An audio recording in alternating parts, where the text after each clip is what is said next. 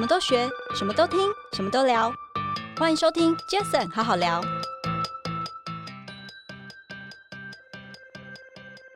嗨，大家好，我是 Jason。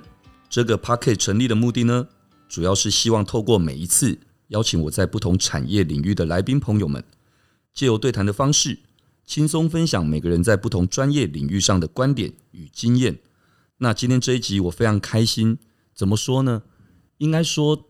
这个来宾对 Jason 好好聊的这个节目有一个很大的一个启发，因为在一年多前 Jason 好好聊该开播之前，我其实就是把他当我的 role model，所以我等一下再说为什么。那我先隆重正式的介绍今天的来宾，他是一位知名的作家，也是大家耳熟能详的一位资深的媒体人蔡诗平，蔡大哥。Hello，Jason 你好，所有的你的听众朋友们大家好，蔡大哥。我刚听你 say hello 的时候，就让我想起一年多前我第一次入 Jason 好好聊的前一天晚上，我很紧张，因为我要采访顾立凯。那你也曾经采访过他，所以那个时候我就在网络上找到了你的 POP 大国民的这个这个 YouTube 的影片，对，然后从头到尾，结果我不是在听被采访者，而是我在听的是采访的主持人，就是你的所有的这采访的过程，然后我就这样偷偷的学了一下。哇，那你那你学的早就超越了嘛？啊、没有，超越很多了嘛？我我后来 其实我们营运长就一定就跟我说，老板，我觉得你哈啊，就做自己就好了。是啊是啊是啊，就像你现在这样子很自在啊，就跟平常平常我私底下聊天的感觉一样。其实广播电视都一样，你看那些主持人很厉害的，他们都是非常自在，是就完全不会，甚至连我都说连出格，就是稍微出一点错这种事情，他都。很坦然的，就很自然的就就就回来了。因为广播有一种很大的魅力，就是说，像你有时候我们自己，你有时候可以想一想，你看听广播的时候，你看，如果说你在路上开车，你现在一个广听到一段广播，是你如果听到那个主持人还有来宾都是很盯。对，你就会听不下去嘛，是。对，听听就觉得听不下去了。对，可是如果说那个来宾跟主持人呢都非常放松，是，即使是中间还可能传出来咳嗽啊，或者是啊自己讲话讲错字啊，哎，还自己自己吐槽一下啦，对，甚至可能还包括说中间吞口口水啊，喝喝两口水，你就觉得很自然嘛，就是自然。对，所以他其实我觉得广播跟 Podcast 的是一样的道理，就跟甚至包括主持都是这样，可能主持稍微电视主持要稍微多一点的就是演的部分嘛，是，但是你越自然一定是越越漂亮。啊、是哇，我觉得很开心哦。今天蔡大哥来到节目，嗯、然后一开始除了跟你分享我当初的这一个点滴，更重要是，刚刚蔡大哥也给了我一些很不错的一个分享。那一开始，好，我想虽然大家都认识蔡大哥，嗯、但我还是简单的介绍一下，因为蔡大哥，我们知道你是台湾大学当初政治学系，后来政治研究所的硕士，嗯，对，然后联合晚报总主笔，对，有台北知音兼 Hit FM 的。联播网的台长啊，这是现在的职务了，都是现在的职务嘛。然后也主持了这个五十二届广播金钟教育文化节目的主持人奖 POP 大国民的这个节目。哎，这节目这样也主持多少年了？哦，蛮久了，这样也有七八年了，有七八年，七八年。因为我们电台当时成立的时候，我的老板就实现了他当年的承诺。因为我们当年我是跟着他在中广。他他那时候是业务的承包商，他们有承接一些时段，就就请我去做。是做了几年以后，后来因为中广换了老板了嘛，对，他也就离开了。离开之后，他就一直跟我说：“你放心，我一定会再买一家电台，再把你找回来当当主持人。”那几年以后，他有一天通知我说：“哎，我真的买了一个电台。”OK，对对，就是后来的 Hit FM 台北之音。嗯啊，那我就过来帮他。那就这几年下来也经营的很好。我们从全台湾在从南到北，对，有有六个大频道了，然后再又再接了一个新买了一个台北流行广播电台，就是 Pop Radio，是对，那做一个小区域的这个电台。对对，我想所以呃。刚刚会聊到，就是说我大概在几年前因缘机会认识蔡大哥，我们邻居嘛，苏伟，对，就邻居。然后最重要的是，我第一次认识蔡蔡大哥的时候，就听你们夫妻俩分享了很多的一些呃一些心得，就可能人生的一些小故事啦等等。那那个时候我就会觉得说，哇，大家知道蔡大哥喜欢看书，而且自己也写作，然后自己又主持节目，等于是有很多很多的一些见解，包括。偶尔在脸书，我也都会看到蔡大哥会有一些对时事的一些想法的分享。学政治的嘛，所以对喜欢妄喜欢妄议时政。哎，可是说真的，真的很厉害，因为我每一次 我每一次看你的一些分享，我都觉得你是真的很中肯的角度然后去看，然后去写，而且重点是也很敢写。哎，其实我跟你讲哈，其实跟你做在是在商场上做很多的创意很像嘛。是，就是说你想想看，如果你是跟着啊，现在主流是什么东西，你就跟着这样走，这这当然也可以，就是跟嘛，是啊，跟嘛，跟的话，说不定你做不了大，但你可能可以做老二、老三，对不对？是，但也可能就是买被就没了。可是。就跟我们我刚才讲为什么很像呢？像像我们自己写评论或者分析师，我都会跟自己讲，当主流的意见是说 A 的时候，那相反的意见是说 B 的时候，那我现在要讲话了，我有没有办法在 A 跟 B 之间找到一个不太一样的角度？哦啊，对，那一定是这样嘛，就跟创意是一样的。对，所以其实做评论、做分析都这样。我不会，我一定会先想想看，为什么别人会这样想？对，那我的角度跟他有什么不同？如果跟他很像，但是差别在什么地方？那你就会把那个差别那一段凸显出来，所以我在想，我有时候写评论还蛮多人喜欢看的，就是说他们会发现到说，哎，其实你还能讲出一些也许偏一点蓝，但是比比一般的蓝的角度更深入；你也许偏一点绿，可是呢又比绿的角度更更更更贴切一点。就说那这就是我们讲自我要求嘛，你要想想看你怎么去切。我我觉得我看你有时候在谈一些在脸书上看你讲一些你的你的公司什么的，我觉得也差不多类似的概念嘛。哦，我懂，方法是一样的，简单讲就三个字：差异化。对对，你要你要找一个不一样的角度去切这个问题，才会才会让人家觉得说你不是别人讲过的，你还讲。难怪难怪，我想说每一次我在听的时候，而且我会很，因为坦白说，你知道现在就是所谓的快。嗯嗯，所以很多人为什么抖音会红？因为快嘛，十五秒看完就跳到十一。Yes，所以你说今天要在呃任何的平台上面，很多的文字要让人家一字一句的去看到完，其实真的不容易。是啊，可是蔡大哥真的，你每一次的那些分享，我我会把它看完。为什么？因为我觉得确实就如你说的，那个 A 跟 B 之间不是只有 A 跟 B。对对对，没错没错没错，哦，就是一个差异化。这在我们公司，其实我们也是期待做这样，就像是我们。呃，上个礼拜的的的杰森好好聊的来宾就是那个 PWC 资诚会计师事务所的所长哦，Joseph 哥，他来的时候，他也是讲一样的话。他说五年前他上任这个 PWC 所长的时候，他就给自己的一个设定就是什么差异化。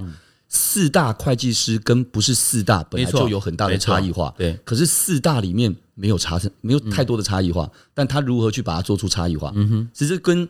今天市民大哥在做一个评论家，也是一样的意思。其实道理都很接近，对不对？就是看你怎么去拿到中间，切到那个巧妙的位置上嘛。那这有时候一方面是要靠一点经验，一方面也是靠自我期许吧。所以，所以，所以经验是说，你经验越，比如说你一年多以后的你做 Podcast 的，就比一年多可能可能更灵活了，反应更快了。对，那这是经验。但有一种是自我期许，就是说，你如果希望自己做的角度就是跟别人不一样，你就会一直去去试。去试，就说，哎，那什么东西是再不一样一点，或者或听过别人的想法以后，你会觉得说，那我会不会讲的再跟他不一样？懂？再再比他再往前推一步，那这个就是进步嘛。可是不管怎样，刚除了经验之外，我觉得大量的吸收资讯跟阅读，这绝对是当一个评论者一个非常重要的事情。没错，因为你只有更多，就像讲话，你没有很多的文字的话，你就会词穷。对，是一样的意思。没错，没错，这我完全同意。比如说，像我们自己写写书吧，像我这几年写《红楼梦》、写《金瓶梅》，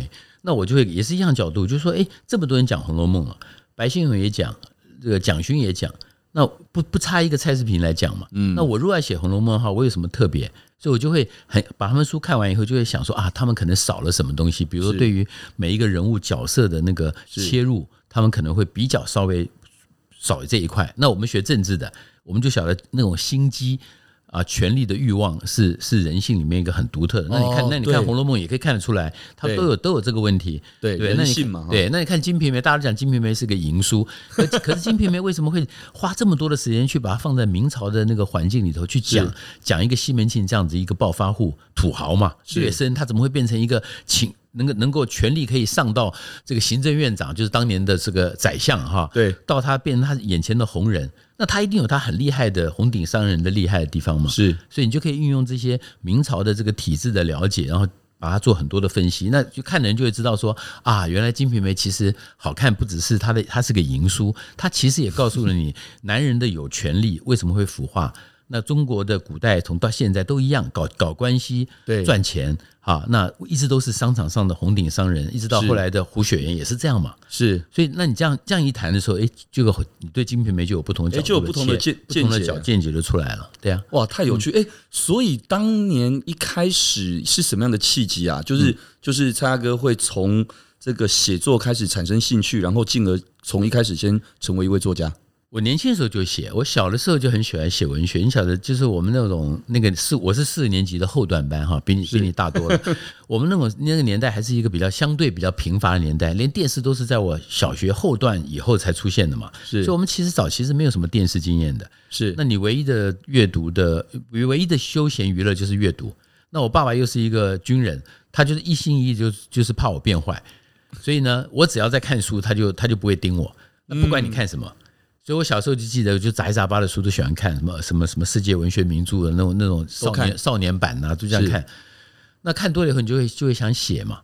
那一这样生活也比较苦闷，就会想写。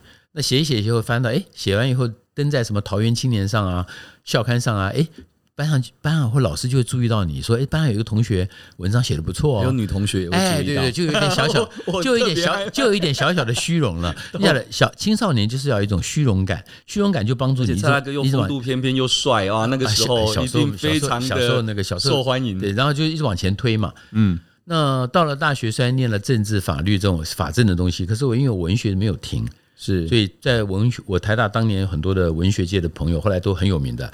那你就搭着他们这个便车，嗯。但我年轻的时候真的没没有认真写，我大概也是在四十几岁以后，突然间觉得，哇，人生就这样子，就这样子中年了啊！一下子脸上的胶原蛋白都开始在 在在在在衰退了，头发也变少了，没有年轻的时候好看了。那人生到底怎么回事呢？你就开始觉得，哎，想要做一点什么东西是可以久一点的，留久一点的。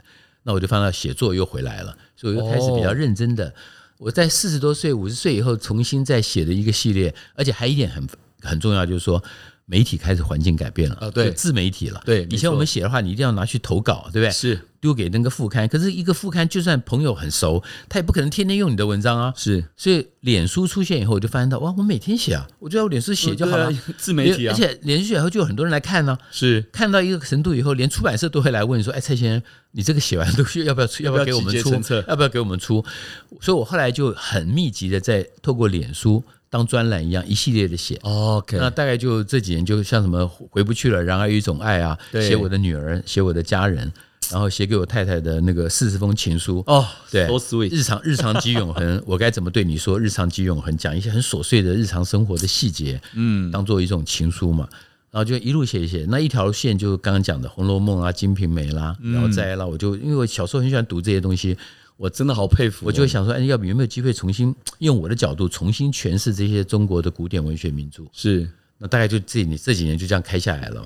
我就你想写就不会停了，就像你做 podcast 的，你就不会停了，就就不会想停了，就不会想停吗？你就一段时间没就固定的这样做了嘛。我们写作也是这样，那你也会在里面得到很大的满足跟成就感，对吧？对对，尤其出书以后还可以上排行榜，我们就更加觉得，更加觉得说，哎，还真的有人看呢。哇，这个真的就是我我我完全懂那个。它是相互的嘛，对，相互的。你有点小虚荣，你就更往前推，嗯。而且像你做 podcast 的一样的道理，我们越写就觉得越熟练，就会越讲说啊，我下次写的时候我会比现在写的更好。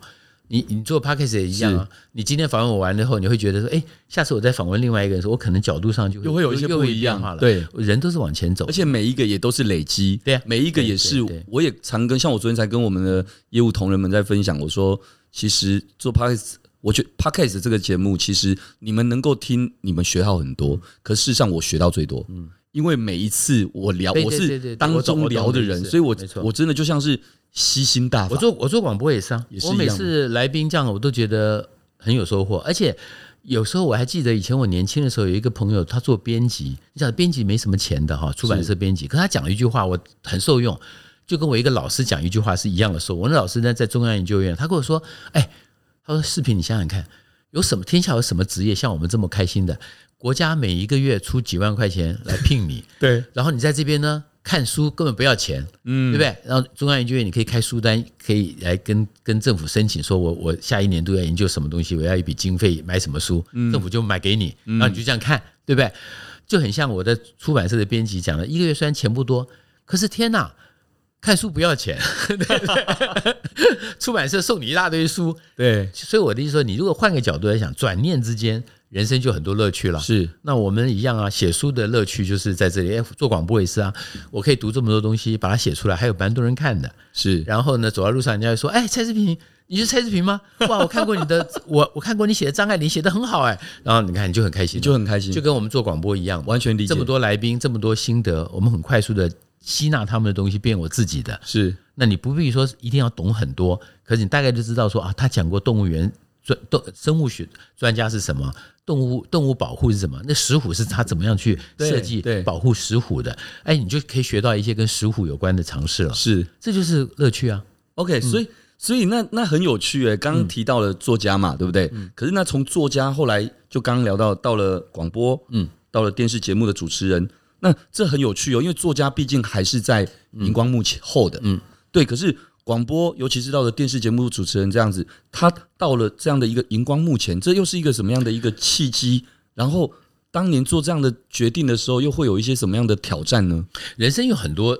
很多的确是，我觉得有时候是时机的问题。比如说像我这个这一辈，我们那时候还是老三台，对，老电视三台。我知道。等到我们差不多三十出头以后呢，哎，台湾环境开始变了嘛。比如说政党政治出现了，是反对运动出现了，然后媒体环境也跟着变。所以我还记得一九九四年的时候，那时候省市长大选，那时候已经有 TVBS 了，对，TVBS 第四台就出现了嘛。一九九四，对，九四嘛，差不多，对，差不多。然后呢？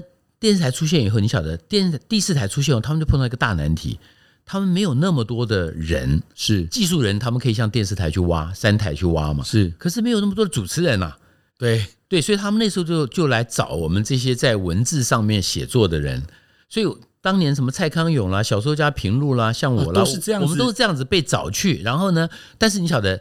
它也是一一个淘汰的过程嘛，就是有些人其实他文字很好，但他不一定能够面对媒体，可以面对镜头可以讲话。演员不一样，那演对，所以我记得我刚开始的时候也很辛苦啊，就说你有时讲一讲都不知道镜头在哪里，或者平常觉得自己讲的很好，哇，镜头一对着你就开始有点有点有点紧，有点惊了。那也是经过了大概一两年、两三年以后，你自己慢慢的熟悉了这个电视的语言，所以你才就等于撑过去了嘛。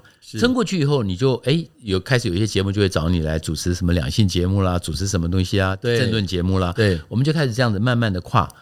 那这种都是人生也是都有一些机缘嘛，就这样子跨跨跨，就慢慢这样转进来。对，哦，原来是这样的一个逻辑，因为刚那那也是环境需要大量需要这样子的这样子的人。哎，我觉得所以其实真的这跟我们等一下下一个我要聊到那个蔡蔡蔡蔡大哥在。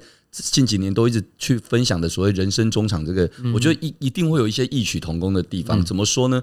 因为不管是套用在自己个人的这个这个生涯规划里面，或者是可能工作上，或者是可能是一个刚才讲的产业哈，你说媒体的演变，对对对，没错，也一样啊。您刚刚提到的一九九四年那时候，因为我大概差不多一九九七年进 TVBS，那个大概差不多差不多民视开台，没错，然后 TVBS 那时候的时候嘛，那。其实现在不也差不多吗？对对对。现在其实可能从不管我们接一个新环境，对，现在新媒体啊，你说 Podcast 这个，或者是可能 YouTube 或等这些，其实它也是，当然有些是很原生的人过来，可有些也是会有会有会有没错转变嘛。而且你有没有觉得，如果照这样我们这样描述，从九四九七到现在，你有没有感一个感觉？其实好像不知不觉中有一个东西已经出来，就是越来越素人。就是越是素人，你越有机会出头。哎，早期的时候不是这样哎，唱歌你要你要参加什么歌唱班，参加歌唱比赛。对，主持人你要到三台老三台。我记得那时候我的学长还跑去什么华视演员训练班，对，去参加那个演员训练。嗯，我还觉得说你你太奇怪了吧？他说没有没有，你这样才有机会当主持人。你看现在谁还这样？现在根本越来越没有了。是那。等到 cable 出来的时候，什么管你有没有什么主持经验，他就再去抓嘛，到处去抓人来试来试嘛。那可以就留下来，不行就单就一阵就被淘汰掉了。就跟现在电商界那个直直播网红一样啊，就一堆人就来，反正能够留的就留，就不能留就不能，就跟以前电视购物都一样。所以我才说，有时候我常常跟我女儿会讲说，这个年代跟我爸爸妈妈那年代不一样了。你要出头，你自己就是要勇敢，你要敢，你要敢去试。机会不像以前那样了。以前人家说啊，你长得漂亮，我们哎要不要来，要不要来签约，要不要怎样？现在哪里还这一套，对不对？你在 YouTube 上面直接丢在脸书上面丢两三次直播，哎，人家就注意到你了。对，你就你要你要要么要红，你就就机会就来了。对，你要你要赶，但赶的背后，当然你会发现到，它还是有淘汰的过程，是你还是要有自己的东西了。OK。所以蔡大哥，刚刚我们提到了嘛，嗯、就是说你在演讲中有分享过的那个人生中场的这个观念，啊、那那是要到一个年纪才有。对，像你这个年纪还不会了，你还没有办法体会。你 人生在旭日东升，你不会体会的。但、嗯、但是我觉得，其实我我自己看了一下你的那个演讲，嗯、我觉得人生中场，你你其实如果你把它讲前中后或干嘛，哎，你啊，其实应该说他也没什么前中后的问题，因为你已经提到了一个观念了嘛，就是呃，大家如果讲以春夏秋冬来说的话，那其实到了秋。那就是要进了冬。可如果说今天你把一件事情是变成是一个循环的过程当中，那等于是你随时在不同阶段都会有你的春天。对对，那我想这样好，就是说我讲中场是因为我第一个，我当然自己知道我慢慢不年轻了嘛。是，那不年轻了以后，你晓得不人不年轻以后，如果又还希望自己有持续的影响或者是舞台的话，你就要想想想看你要怎么办。是对不对？我常有时开玩笑讲，你看那些大明星，年轻的时候帅的不得了，年轻的时候美的不得了。他到了中年以后，他要不然就要接受自己当配角了，演妈妈、演爸爸，对不对？演那个配角嘛。要不然呢，他就要带货，他就要他就他就要开始变成一个带货的主持人，把他的影响力，把他影响力转回到带货去嘛。其实你看那个，你看职场上也是这样变的嘛。就说，因为你不可能再像年轻的时候那样二十岁、三十岁了，嗯，但人生要找到一个，所以我才说，这时候思考中场是有意义的，就是你自己知道你的下半场要开始了。另外还有一个就是，我也是一个很大的体会。我我们年纪走到了，像我都说，虽然说我是花甲美魔男哈，哦，可是真的对，可是花甲美魔男的 另外一个意思呢是什么？就是说你自己要知道，你到了一个六十岁以后，哎，剩下来都是老天都是赚到的，老天给你赚到的。怎么讲呢？因为我看到我的一些朋友在五十几岁、六十几岁就就走掉的，嗯，因为人生走到一个五六十岁以后，很多病痛啊、癌症啊都快都出来了，嗯，所以你要健健康康往前走的话。另外一个意思就是，你要把自己的人生当成一个可以认真来经营的人生了，让他过得比较好，嗯，让他过得比较健康。所以你就必须要有一些习惯嘛，比如说，你就不太可能熬夜了，不要每天在那熬夜，每天要花天酒地，对不对？是，你就要知道说怎么珍惜现在的拥有的东西，一个安定的家，安定的工作。或者是一个健康的身体，是，所以运动对我来讲，马拉松每天跑步跑马，每年规划跑马拉松，就是一种自我要求嘛。是，你要让自己有一个训练。那另外一块就是说，中场是说，一方面是你知道已经过了一个年纪了，人生是往下坡走了，所以你要怎么样让自己的持续第二第二曲线或第三曲线？这也是 Charles Handy 写的书嘛，哈，那个管理学的大师 Charles Handy 他讲的，人生有第二曲线嘛，意思就是说，人生数如果是一条直线。那你就惨了，六十岁下去呢，七十，七十下去八十，嗯，越走人生越没希望了。是夕夕阳无限好，对，只是近黄昏了。是，可是如果你用曲线，就不是这样想。嗯，我第一条曲线走，走到我四十岁了，人生高峰差不多了。那我下一步呢？有没有第二条曲线再从四十岁这边再往上拉一条曲线出去？是，那你就要开始去问自己说，除了现在的专业之外。也很像你刚刚跟我聊到你的创业一样嘛，嗯，你会在一个阶段以后再想办法把这个事业再推到另外一个新领域去，对，就是第二条曲线了，是。对，然后到最后也许走有一天走到第四、第四条、第五条创业的时候，你第一条创业也许就走到一个尽头，那个就不要了，那个就已经过去了，时代过去了，对不对？是，所以我的想法也是这样，所以我其实，在年纪轻一点的时候，就尽量培养自己的兴趣，比如说我对艺术很有兴趣，是。我在四十几岁以后就花比较多的时间去听艺术的课。然后研究艺术的东西，在写艺术评论。哇，我就很希望自己有一天可以当策展人，可以当艺术的评论人。那这个我也在做了哈，我我我我已经在，我太棒了，我就慢慢在走这条路。是，那写作也是一条嘛，就是你在媒体之外，能不能有另外一条开一条写作的路？是啊，写作让自己变成一个持续的写，让人家知道说啊，你你是可以用写作来表达自己的对很多事情的看法。是，那像这些，我觉得都是一种自我人生的一种所谓的中场以后，你要知道下半场。随时可能就不知道什么时候就，嗯，老天爷就说 OK，say goodbye 了，嗯，那你总不能说在 say goodbye 之前回头看一下，想说啊，这个我也没做，那个我也好可惜，我来不及，是，那就很可惜了，是。对。哦，我想，嗯，我想那个蔡大哥的一些分享总是给可以给给很多人很多一些启发，那我觉得。尤其从你在刚分享的过程当中，其实我自己也在做一些验证，因为包括我刚有聊到节目前有聊到的嘛，诶，之前我自己可能比较没有太多的运动习惯，可我很开心，今年很不一样的，我自己也开始呃更早最早起了。欢迎马加入马拉松，对，有有加入马拉松。有啊，对，刚刚也没提到，其实蔡大哥也是我台大 EMBA 的大学长啊，很早了，很早，大我十八届的学长。对对对对，那也是商学组的大学长。那所以其实确实真的能够有一个好的运动习惯很重要。刚刚您提到了艺术这个，我也突然觉得。好棒，嗯，真的，如果可以去，这本来第一个就可以陶冶自己很多不一样的一个感觉。有很多企业家，他后来也变成一个很专业的艺术的鉴赏，是因为你想想看，如果一个企业家你在办公室，你的你的摆设，我能不能有一些现代艺术的摆设呢？我能不能在墙上有一些现代艺术的画呢？对不对？就是说这个东西其实你晓得，也是一种，既是一种投资。也可以是一种办公室文化的，而且也也也代表是一个人的品味。对对对，但但而且这种东西是要学的，你久了以后，你就会刚开始可能难免每个人都会附庸风雅嘛。是，但是。你附庸风雅到最后的时候，你要一定你一定要进去嘛，总不能说你买了这个东西，请你的艺术顾问或或画廊帮你推荐以后，客人来的时候说啊这个很棒哎，这是什么啊啊啊吗？对，就附庸风雅到最后你要玩真的，还是要它就会变内化成你自己的的专业知识了嘛。是，你看看这样一来的话，就你会在经营事业的也许十年二十年下来，你不知不觉变成一个艺术收藏家。对，那就又开一条路，就不就是人生讲刚刚讲的第二曲线、第三曲线吗？是你本来只是无心插柳，但没想到它柳成荫嘛。对，你在办公室里面，像我一一个好朋友就是这样，他就是在年轻的时候，他做室内设计，非做得非常好。他又喜欢艺术，他就收藏很多东南亚的艺术家，都是现代艺术，是放在他的那个办公室里面做做摆饰。对啊，一段时间以后呢，他觉得差不多，那有一些就把它先卖掉，再去添新的。所以他的办公室呢，你到他进办公室就就搞不清楚说，哎。到底是一个室内装潢的设计呢，还是一个当代艺术的的陈列馆，就变得很很过瘾嘛。嗯，他的办公室就变得是很多朋友喜欢去看的地方。OK，那像这个，我觉得就是他也是，哎，不知不觉就把自己某一个专业透过透过事业，也透过金钱上的这种投资，对，变成了一个新的他的专长跟他的领域。我觉得艺术真的是不错的一件事，是啊，所以真的可以这样一讲，你看你就变成是一个事业，你可以跨出好几个不同的领域来嘛。是。嗯 OK，所以刚刚蔡大哥聊到了，其实刚刚也提到了嘛，就是家人哦。我知道你对家人是是摆在很前面的一个位置，而且花了很多的心思在陪伴家人。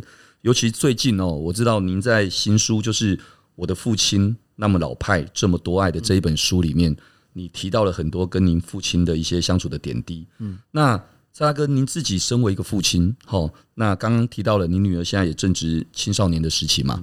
对，那你自己跟女儿的相处的模式啦，或者是你又是如何去协助你的女儿，就是你的孩子去找到自己的一些人生的目标，这也可以给一些我们的听众朋友一些分享。Okay. 好，我跟 Jason 一样了，都只有一个女儿哈，是这个，所以我们其实很清楚了，这个女儿到了这个。呃，我们疼女儿是必然的啦，是。但女儿到了青春期的时候呢，也是很麻烦的。她们是女生，对。像我，我常跟我女儿有时候开玩半开玩笑，也很认真的哀怨的跟她讲说，哎，说小时候爸爸跟你这，你跟爸爸这么好，你看现在一天跟我讲不到几句话哈，有些什么话都跑去跟妈妈讲了。我女儿就有一天就很认真的回我说，因为你是臭男人呐，你是臭男生呢，因为你是臭男生呢。对，你看，是，就是说。这个你就晓得说啊，他也讲出一个事实了。对一个青少年来讲，我们都遇到一样的问题。对他一个青少年来讲的话，有很多的心思，他不会跟跟一个男生讲嘛。对，哈，所以呢，在这个状况，那我就会跟自己要求说，好，我了解他的意思了，就是他也不是刻意的跟我们疏远，而是有些话题他真的没办法跟我讲。是，那在这种状况下，那我就会比较心里比较舒坦。嗯，那舒展以后怎么办呢？那我就跟自己要求说，那我就扮演好一个长工的角色。他需要你的时候，对，他需要你的时候，你都在他旁边就好，就好了。然后呢，偶尔的时候呢，适时的，哎，稍微贴心的去了解一下。我太太这个一点比我厉害，我太太可以努力的记下她所有的同学的名字。哇，我就书伟这么厉害，我就不行。我常常有时候看过她讲讲了，我太我女儿就瞪我一眼说，她叫 Annie 了。我说啊，那讲过一会讲讲到另外一个。我又讲错了，他就说他叫 Megan，我说啊，你晓得就很辛苦啊，我没有这个认名字背名字，可我太太就会很努力的知道说，哎，那个那个上次那个谁是不是叫什么什么？我但我女儿就很开心跟她讲啊，对对对，他是谁谁，嗯，那我太太就把他记下来。我太太每次跟我讲说，你要跟女儿亲近，你要把她同学的名字都要记下来，嗯，那我就跟她讲说，反正你记就好了，对不对？好，所以我就说，我们很努力，但是也要知道自己在一定的局限上，作为一个男性的爸爸。的确，有些地方是没办法插手的。是，那那个地方就要尊重女儿了。是，嗯，OK，太有趣了。嗯，哎，所以所以用这样子的自己转一个念之后，长功，你只有转念呢？不转念怎么办？自己也是，我觉得人生也是也会比较舒服，人生也是、对，就像我们现在我刚刚讲的，我讲我自己是花甲美魔男，当然是一种自我调侃，但是也是一种自我期许嘛。是，当然也有一种悲哀的部分，就是年轻的女孩，我每次都讲说，哎，我我每次跟我女儿讲说，哎，爸爸二十几岁的时候很帅，哎，我女儿就瞪我一眼，突然就瞪我一眼。我讲的这没办法嘛，对不对？因为对对他来讲，你已经是一个老爸爸了，那你还能怎样呢？完全理解，而且。而且可能因为怎么样，女儿对爸爸的那种感觉，就像我我前阵子我自己爆一个料，我前阵子我女儿，哎，我看到我的 IG，哎，突然有一个人，嗯，那个那个 follow 我，一看，哎，好像是我女儿的同学，我就很高兴的就给她 follow。然后后来呢，我有一次我就跟我女儿说，哎，那个谁谁谁有 follow 我，就她的同学，我知道跟她很好，就她就说我知道啊。那讲完之后，下一句就跟我说，可是我把他手机拿过来。直接封锁你了！我说你怎么这样？你怎么可以可以决定我的粉丝？你看，从你女儿是跟我女儿身上知道，他们现在都 IG 时代嘛，对不对？全部是 IG。我女儿也是封锁我，可是呢，有一次我跟他好好的聊了一下，我说：“哎，我说你不要封锁我，我不会上去留话，但是你让我看。”我不会上去留话，是我保证哦，我有跟他保证。哎，我他女儿没，我女儿没说什么。嗯，可是隔了几天后，我突然发现到，哎，我的 IG 上看得到他了。哦，所以我就记着我的跟他承诺，就是我光看，但我不上去点，也不上去按。因为你上去点上去按，他可能就知道说你在，对对，他同学会知道说你爸爸上来了，对，所以我就不让他为难，我就答应他，我就光看就好。所以你是可以沟通啊，我就跟我女儿，孩子其实是可以沟通。对，我就跟我女儿讲说，你让爸爸看嘛，不然我说爸爸很可怜呢。我说你我都不晓得你在干嘛。对，我说你让我看，我绝对不会去用你的照片，也不会去 留言。哎，他就让我看了，太可爱了，真的太可爱了哇。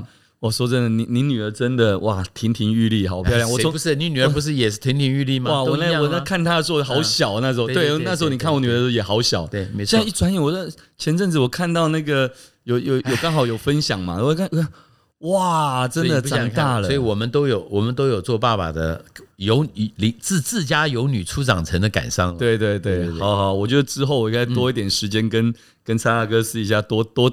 与其说讨教，还不如说聊天，聊天，多聊天，多互动，多多聊聊这一块。OK，那灿大哥，刚刚你也提到了嘛，其实嗯我们都知道你非常热衷跑步，嗯。哦，而且我知道你风雨无阻，可能几乎每天都会，也没有风雨无阻了，就是尽量都跑了，有尽量都跑，雨太大 还是不能，还是不行，还是不会去跑了，又不是选手，对啊，也是，而且你每天在很棒的一个新鲜空气的一个地方，我们那边住的地方你也知道，文山区嘛，很对，很很舒服，对，所以你跑步，然后也参加马拉松，所以你觉得在这运动这件事对你来讲的生活带来了什么样的影响？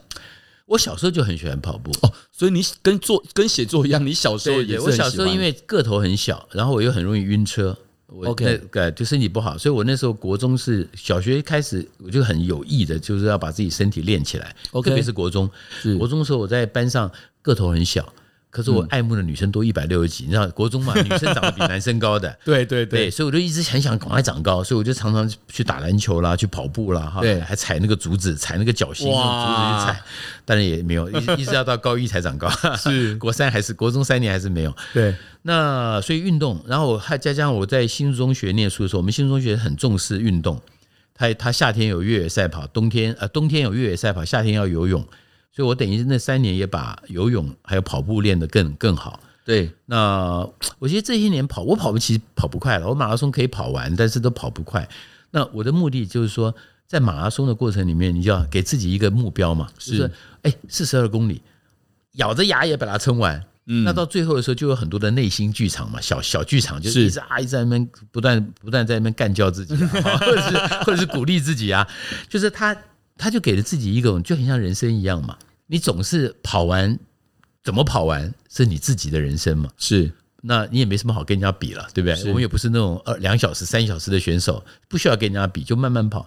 所以跑步对我来说就是一种，我觉得就像我人生一样吧。嗯，这就很像日本非常有名的作家村上春树。嗯，他也是跑马拉松的，他特别写了一本书，他是威士忌的高手，所以他写过威士忌的书，他也写过这个跑步的书。好，关于跑步，我想说的是，你看这个诺贝尔。诺贝尔奖级的小说家的村上春树，他又喜欢威士忌，又喜欢跑步。对，那我就觉得我更没有理由。我既然也喜欢威士忌，也喜欢跑步，哦，对你也是啊，我知道，更没有理由不不认真了。我觉得他他讲的一些，也就是也就是很重要的，就是跑步就是像一个人的武林一样嘛，你自己的人生只有你自己知道。嗯、所以我以前有一段时间心情很郁闷的时候，比如说人生都这样嘛，到一个阶段，你总是会有低潮，是那各方面发展也许不像你年轻的时候期望的那样。嗯，那低潮的时候干嘛？我都去跑步啊。嗯，低潮我就跑出去跑步，跑一跑回来，你晓得就是哎，跑这也是运动告诉你的嘛。跑完步之后，哎，整个人的心情就开朗了一些，冲个澡。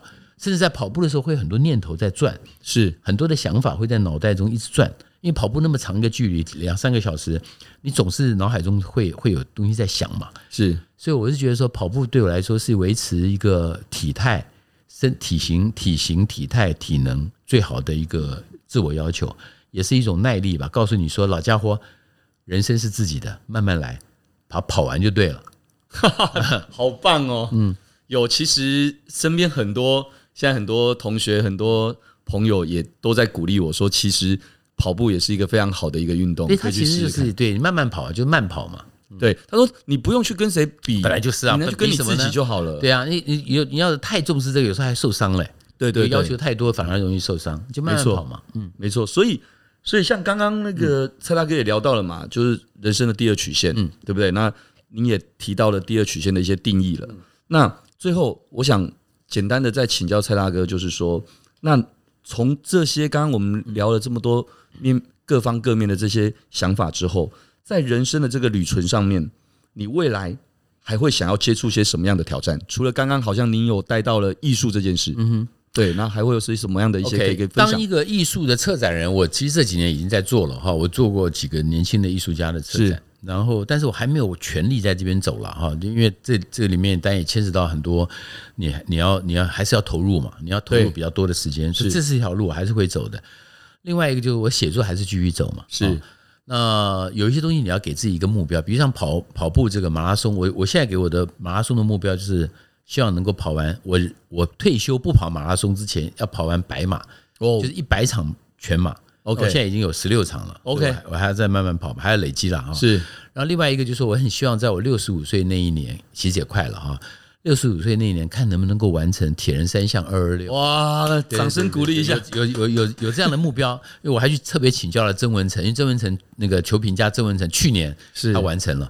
哇，铁人三项哎，三项从早上六点多一直到搞搞到晚上 晚上十一点，对，妈呀，二二六哎，两百二十六公里，哎，对，那是很很，那绝对要训练，他那一定要训练，他是需要一年以上的训练，对，所以我所以为什么我说我有这个想法，因为这样的话，我大概有一年半到两年的时间，我可以准备，我还有时间这样请一个请几个教练来帮忙专门训练，那这我在带是运动上的目标吧，那写书单就会继续写嘛，是，每年都给自己出两本书的这个想法，嗯。那呃，艺术这个展，当这个艺术策展或评论，我还会继续走。我自己其实心里面还有几个念头，因为我很喜欢舞台剧，我年轻时候也演过舞台剧哦，好像对，所以呢，我一直很想有有几个剧本是我自己的剧本，可以让舞台剧来自己导当导演。自己演，自自己都自己演，不要不要不要不一定，对对对，就当导演嘛哈。哇，我也有点想着，所以我在未来这个这个应该还会在，这是我现在写作的一个方向吧。OK，甚至还帮一两个电影公司，因为有有电影公司来找我聊过，可能做一几个电影的剧本吧。这是我大概是下一步，我就说。金鼎奖也也拿过了，金钟奖也拿过了，真的，你看看有没有将来有没有机会上金马奖的舞台吧？我觉得会耶，而且而且我相信现在的刚刚提到的自媒体啊，或者是很多的这些渠道，然后蔡大哥又那么多故事啊，有感性，然后有很多经由你当主持人这么多年来别人的故事，我相信您要出一个不管舞台剧或者是电影的这个。